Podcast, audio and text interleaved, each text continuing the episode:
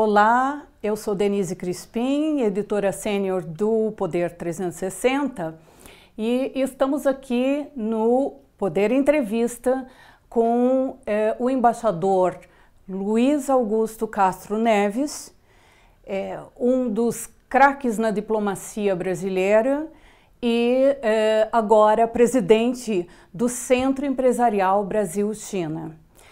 Muito obrigada, embaixador, pela sua presença aqui no nosso, no nosso Poder 360. Obrigado, obrigado pelo convite. Embaixador, eh, eu queria começar a nossa entrevista com é, uma afirmação que o senhor fez há dois anos. É, o senhor, em um artigo, não se espante. O senhor escreveu que a China sabe muito bem o que quer do Brasil mas que o Brasil não sabe ainda o que quer da China. É, essa situação, imagino que continue presente e que, enfim, que nos últimos anos a relação bilateral tem ainda mais se deteriorado por causa de declarações do presidente Jair Bolsonaro e de seus filhos e, e pessoas do seu círculo mais próximos como era o ex-chanceler eh, Ernesto Araújo. É, como que o Brasil pode aproveitar mais dessa relação e deixar de lado esses atritos que nada têm a contribuir para os interesses próprios do Brasil? Bom, o Ulisses Guimarães costumava dizer que, não obstante as opiniões muitas vezes inconvenientes expressadas por personalidades, havia algo que diante do qual todo mundo devia se curvar, que era Sua Excelência o fato. E, na verdade, os fatos estão aí. Quer dizer, em relação, no que diz respeito à nossa relação com a China, realmente nós somos um pouco, digamos, improvisadores. Aliás, na nossa política externa, realmente nós somos muito reativos e improvisadores. Ah, é difícil estabelecer uma, uma estratégia de longo prazo, por exemplo, em relação a, a, questões que são ou que virão a ser fundamentais para o Brasil, inclusive a questão das relações com a China. Ah, mas, enfim, os fatos se impõem e a verdade é que a China hoje é o nosso principal parceiro comercial, nosso maior comprador, nosso maior vendedor. Em termos de fluxo, na última década, a China foi o maior investidor estrangeiro no Brasil, com investimentos, inclusive, em de longo prazo, em atividades estratégicas, como a infraestrutura, como a geração de energia, enfim. E, e a relação Brasil-China, no que diz respeito aos fatos, foi muito bem.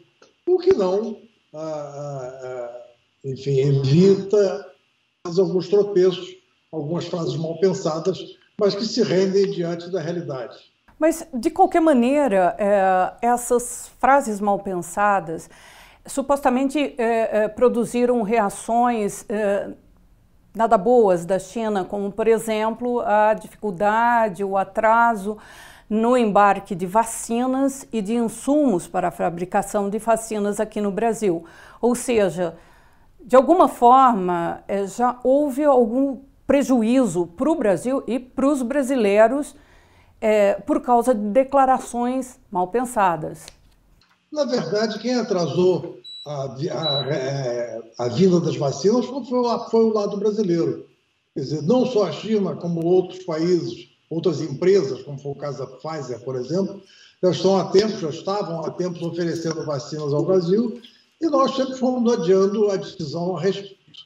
Ah, bem ou mal, ah, as vacinas estão vindo. Já podiam ter vindo há muito mais tempo, muito maior quantidade, mas, na verdade, é a parte brasileira que ah, ah, não teve muita competência em, pre, em, eh, prever o tamanho da pandemia e ah, assegurar-se de que teria os instrumentos para combatê-la, dos quais a vacina é realmente o instrumento mais importante.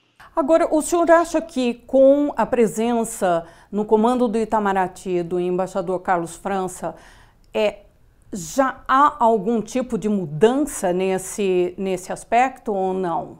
O embaixador Carlos França trouxe o Itamaraty de volta à normalidade.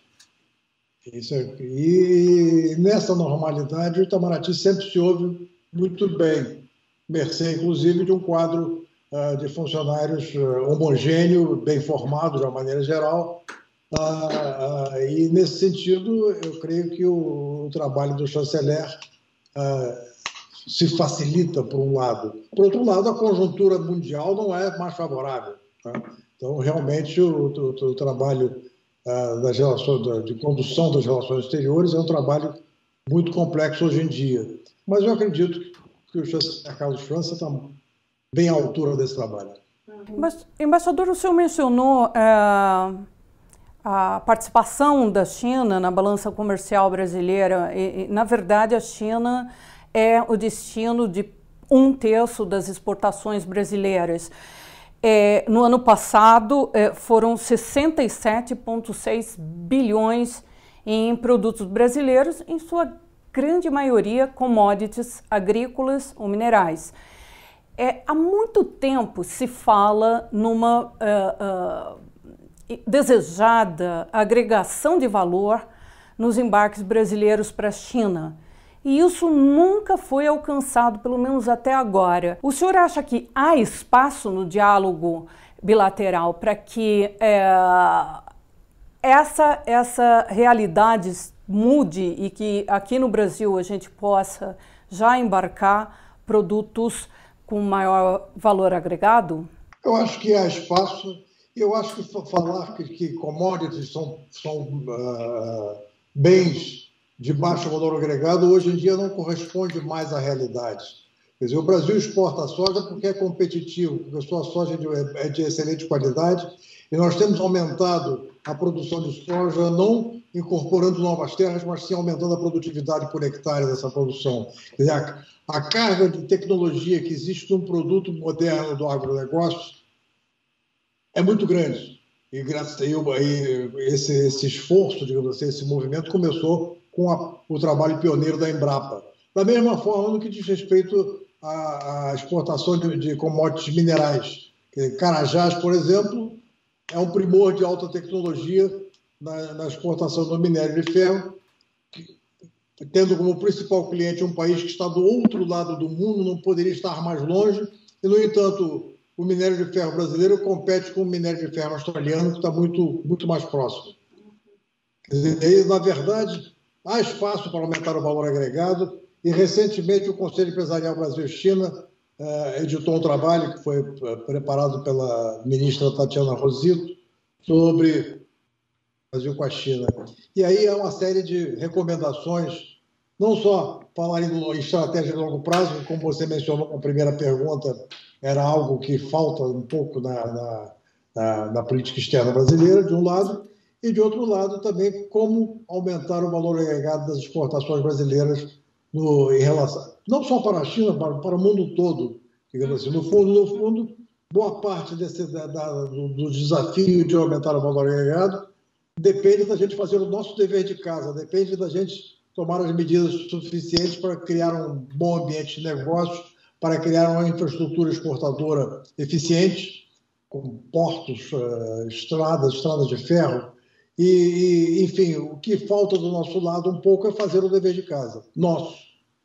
Embaixador, a gente sabe que é, mais do que exportar no futuro é, farelo e óleo de soja para a China ou produtos de aço, siderúrgicos, é, o mais importante agora é, me parece ser dar um avanço em termos tecnológicos é, é, no que está se despontando em termos de 5G, de, de inteligência artificial, e tudo isso na China está muito, muito avançado.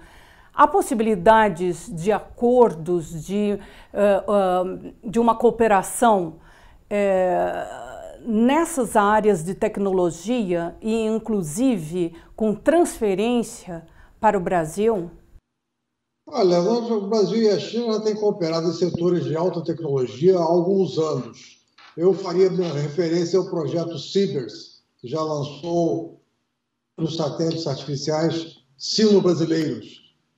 Enfim, é uma cooperação de altíssimo grau, de altíssima sofisticação tecnológica. Enfim, os satélites são produzidos no Brasil e são lançados é, na China no campo de satélite Taiwan.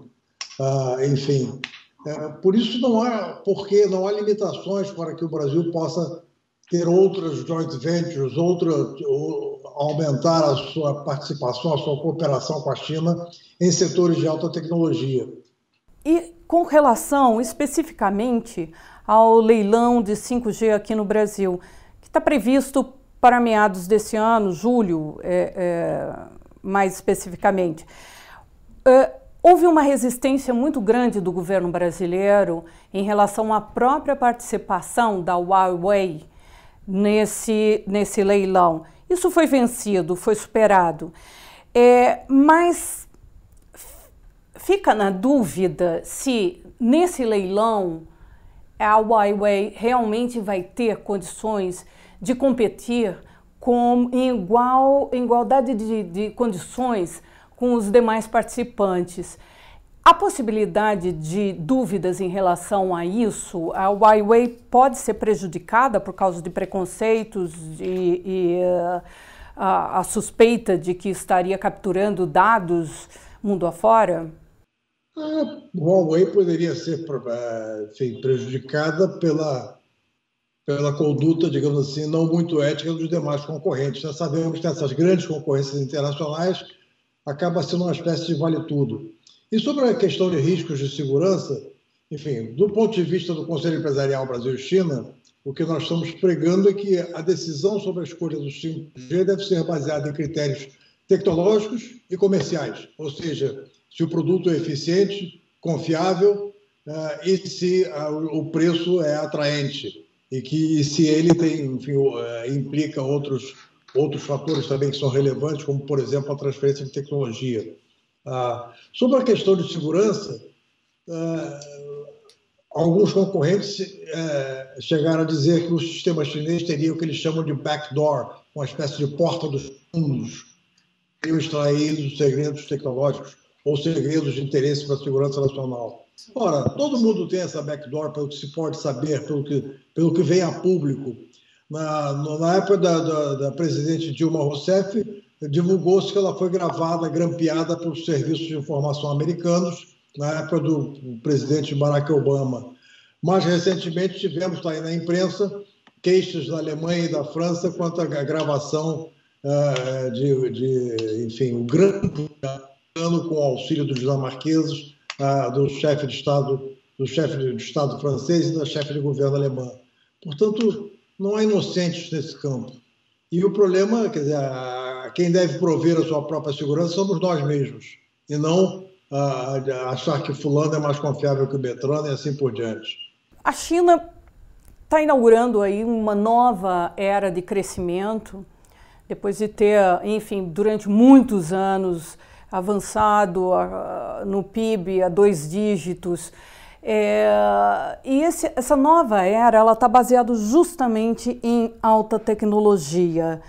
É, o senhor poderia nos dar aqui uma ideia de para onde a China vai e o que ela realmente pretende alcançar?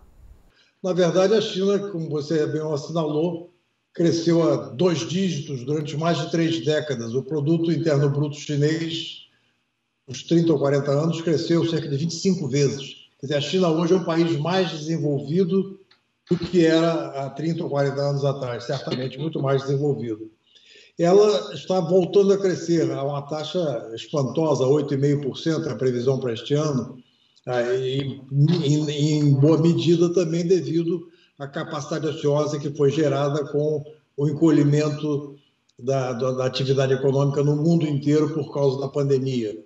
Isso é um fato.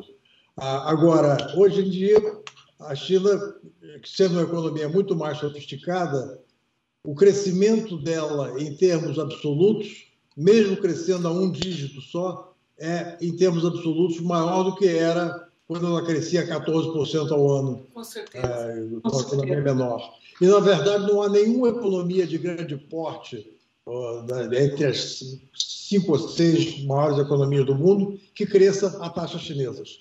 A China continua crescendo, mesmo com a diminuição do nível de atividade econômica a partir da pandemia. A China continua crescendo o dobro da média mundial. E há uma expectativa de que, por volta de 2030, a China supere os Estados Unidos como a maior economia do mundo.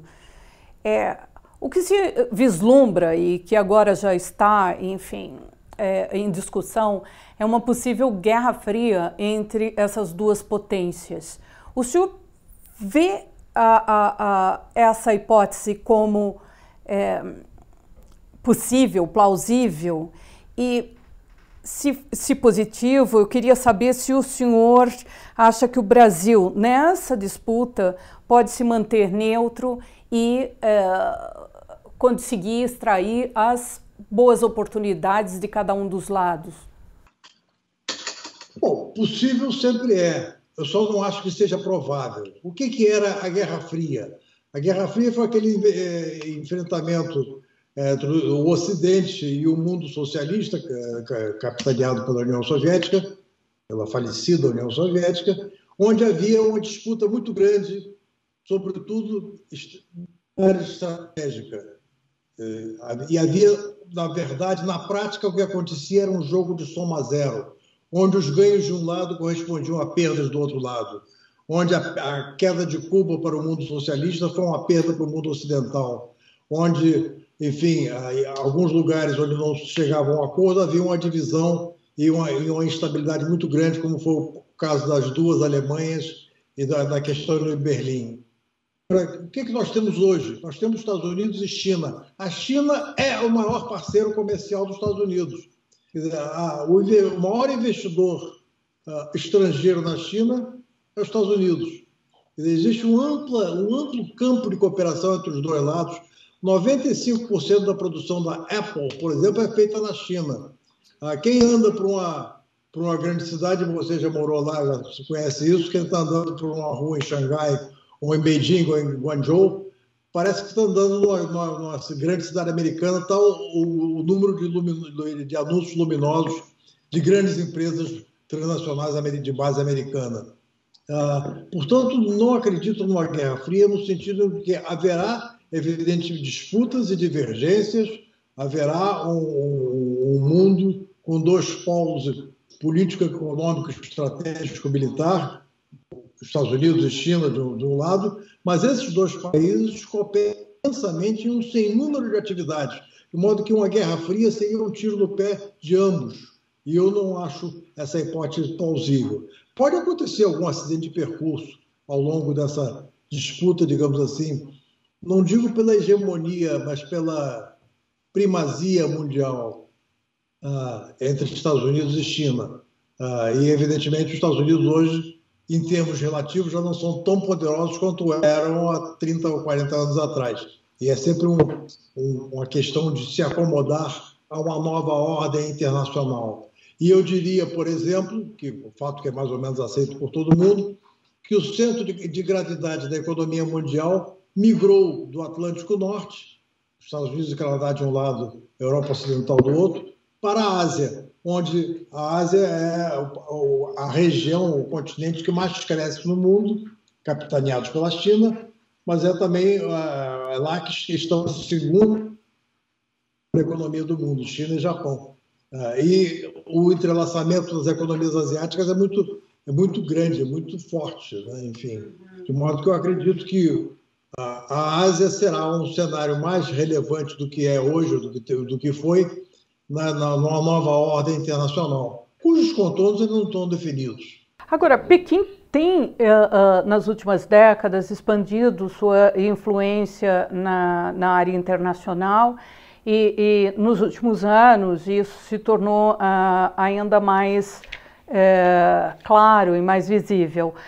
É, agora, Pequim parece estar explorando uma nova vertente diplomática que é a da área de saúde. E não à toa já começou a doar vacinas para sua vizinhança e para outros países eh, em desenvolvimento e também a fechar acordos para a provisão de vacina para outros países, como o Brasil, por exemplo. É, nesse sentido, é, a gente pode dizer que o Brasil foi capturado pela diplomacia uh, chinesa ou não? Não, não foi capturado pela diplomacia chinesa. Pelo contrário, o Brasil tem sido muito reativo na sua política externa. Uh, nós deveríamos ser mais proativos, talvez. Uh, o Brasil sempre foi um país muito em si mesmado. O grau de abertura da economia brasileira é muito pequeno comparado com outros. E até mesmo países da América Latina têm um maior grau de abertura em relação à economia do que a economia brasileira. E, na verdade, o grande desafio nosso é promover a abertura econômica, e não só em relação à China, que é o nosso principal parceiro, como já foi dito abundantemente, mas em relação também aos grandes centros econômicos mundiais. É o caso dos Estados Unidos, é o caso da, da, da União Europeia, por exemplo. Não é questão de se capturar. O Brasil precisa preservar as suas uh, opções e com base, tendo como base o interesse nacional.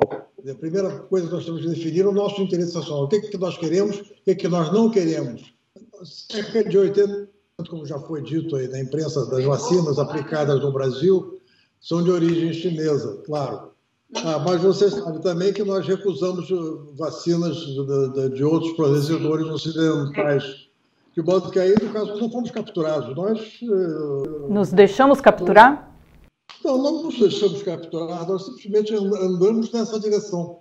Quer dizer, fizemos uma, montamos a nossa estratégia, se é que a gente pode chamar isso de estratégia, de tal maneira que não nos restou outra alternativa senão comprar aquilo que estava disponível naquele momento. Uhum. Evidentemente, estão procurando corrigir esses, esses mal passos dados no passado recente, mas uh, isso foi consequência de uma atitude do lado brasileiro. Agora, de uma forma geral, a gente vê muito claramente o, o, o avanço, seja do lado da China ou dos Estados Unidos, agora mais recentemente, dessa diplomacia de saúde. Há, digamos, uma disputa é, é, entre potências, entre países grandes desenvolvedores da, da, da, de produtos farmacêuticos em relação à sua hegemonia ou à sua primazia no mundo? É evidente que, tradicionalmente, China e Índia sempre foram os maiores fornecedores do mundo de produtos farmacêuticos, seja de vacina, seja de remédios de uma maneira geral. As indústrias farmacêuticas da Índia e da China são conhecidas por serem extremamente amplas, poderosas e grandes fabricantes.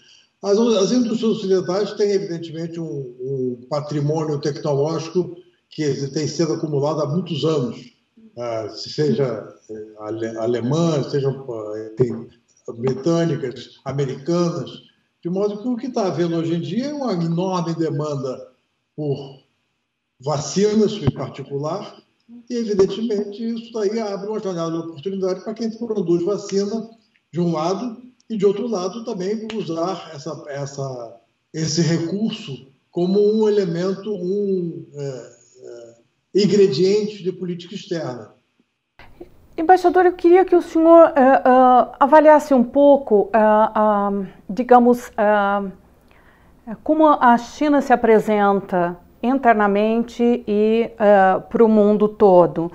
É, a China, nesse momento, se engaja numa nova política de desenvolvimento, como nós já discutimos. Ao mesmo tempo, ela preserva sua estrutura política, é, com um, um, poder muito centralizado, é, é, com, digamos, liberdades é, é, limitadas e, e, com um controle muito grande é, da população.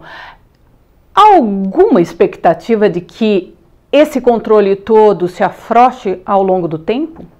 Esse controle todo não é novidade, né? enfim, da, da história da China, a história de cinco milênios.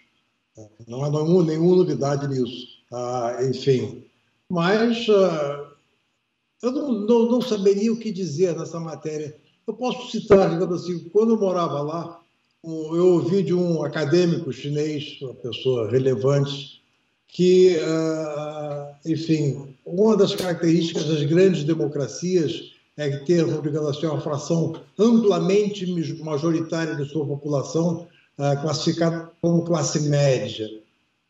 E um dos subprodutos do crescimento da economia chinesa, um dos subprodutos do desenvolvimento chinês, foi a criação de uma classe média chinesa que não havia, que hoje já supera a marca do meio bilhão de pessoas. E eu me lembro, achei até curioso a forma como foi apresentada. Ele virou-se para mim e disse: Você sabe que classe média é muito palpiteira. Essa classe média está crescendo, em algum ele dá palpite da forma de governar a China. Eu acredito que, talvez numa, numa, numa perspectiva oriental, isso seja médio prazo, mas talvez daqui a uns 50 anos nós teremos um regime certamente muito mais participativo por parte da sua sociedade do que temos hoje. O que, aliás, já, já, já, hoje o regime na China já é muito mais aberto, se é que a gente pode usar esse termo, do que o era há 40, 50 anos atrás, sem dúvida alguma.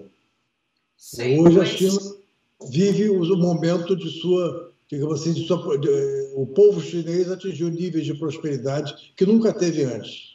Sim, mas ainda, ainda existem obstáculos, né, embaixador? Por exemplo, é, não há um sistema público de saúde como se esperaria de um, de um, um regime comunista, não há uh, um sistema de previdência social, ou seja, é, ainda há bolsões imensos é, de pobreza e de exclusão social. É, enfim, além, sem contar das perseguições políticas e, enfim, é, nesse sentido, o senhor acha que é, é, a China se transformaria nesses campos mais por pressões internas ou por pressões externas? Ela é suscetível a pressões externas?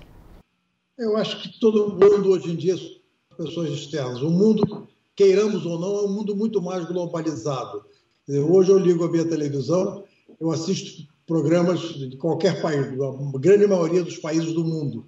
Então, o contágio, digamos assim, com outras sociedades, com outros mundos, ah, é muito maior hoje em dia do que o era antes.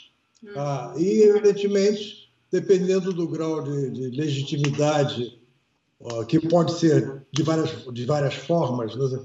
tem muitas tem muitas formas de legitimidade, uma das quais é o sucesso econômico. O sucesso econômico e a geração de prosperidade pode ser uma das formas de, de, de angariar legitimidade para a ação política. E certamente o governo chinês leva isso em consideração. Ah, agora, ah, também esse contágio com o mundo exterior acaba contaminando boa parte da sociedade dentro de um país e essa sociedade começa a se mobilizar em torno de uh, novas conquistas. O que, que vai acontecer? Ninguém sabe, nem eles. Mas certamente o regime político chinês daqui a 30 anos não será o mesmo de hoje. Como o de hoje também não é o mesmo da época, por exemplo, da autarquia de Mao Zedong, da Revolução Cultural, do Grande Salto Adiante. Embaixador, eu queria entender um pouco a lógica da uh, flexibilização da política uh, de controle da natalidade na, na China. Recentemente, uh, o governo central chinês permitiu que casais tenham até três filhos. É, a, a, explicação é que a taxa de natalidade vem decaindo nos últimos anos. Isso em um país que tem uma população de mais de 1 bilhão e 400 mil habitantes. 1 bilhão 400 milhões de habitantes. Corrijo. O senhor pode explicar um pouco como isso acontece nesse, nesse momento? A meu ver, a política de um filho, que foi a solução encontrada pelos chineses para a, controlar a chamada explosão demográfica, como era chamada naquela época, e que era na China e em vários outros países. Eu lembro que no final da década de 60, por exemplo, início da década de 60, o crescimento da população brasileira era de 3% ao ano. E havia muita gente aqui no Brasil, preconizando o controle da população para que não houvesse aquilo que Mário Simonsen designou uma vez, aumentar o denominador sem que o numerador crescesse, portanto a renda das pessoas, a renda per capita das pessoas ia cair sempre. Agora, os chineses verificaram que depois de vários anos com a política de um só filho, uma das coisas que aconteceu foi o envelhecimento da população. E a perspectiva, e aí já numa visão mais estratégica, de que a médio e longo prazo a China contará com um número muito grande de idosos. E, quer dizer, os mais moços vão ter que trabalhar muito mais para poder sustentar os idosos. Então, isso aí, é a correção, digamos assim, a pirâmide demográfica chinesa é talvez o objetivo estratégico da, da, da nova política chinesa de permitir três filhos por casal. Dizer, enfim, que, que, que o crescimento da população chinesa tem um valor positivo, de um lado, que é capaz de ser absorvido pelo desenvolvimento econômico, pelo crescimento da economia, pelo crescimento, de, pela geração de emprego e dos novos tipos de emprego, uh, de um lado, e do outro lado não representar, digamos assim, um crescimento desordenado do denominador, tendo em mente, inclusive, que o próprio numerador é função do denominador também. Sim. Ou seja, Sim. quem é consumidor também é produtor do seu outro lado. Embaixador, eu gostaria de agradecer muitíssimo a sua presença aqui no Poder Entrevista. Até a próxima e obrigado pelo convite. Muito obrigada a todos que acompanharam esta entrevista com o embaixador Luiz Augusto Castro Neves presidente do Centro Empresarial Brasil-China. Peço a todos que eh, curtam essa entrevista nas redes sociais e que continuem acompanhando o nosso canal. A todos, muito obrigada e até breve.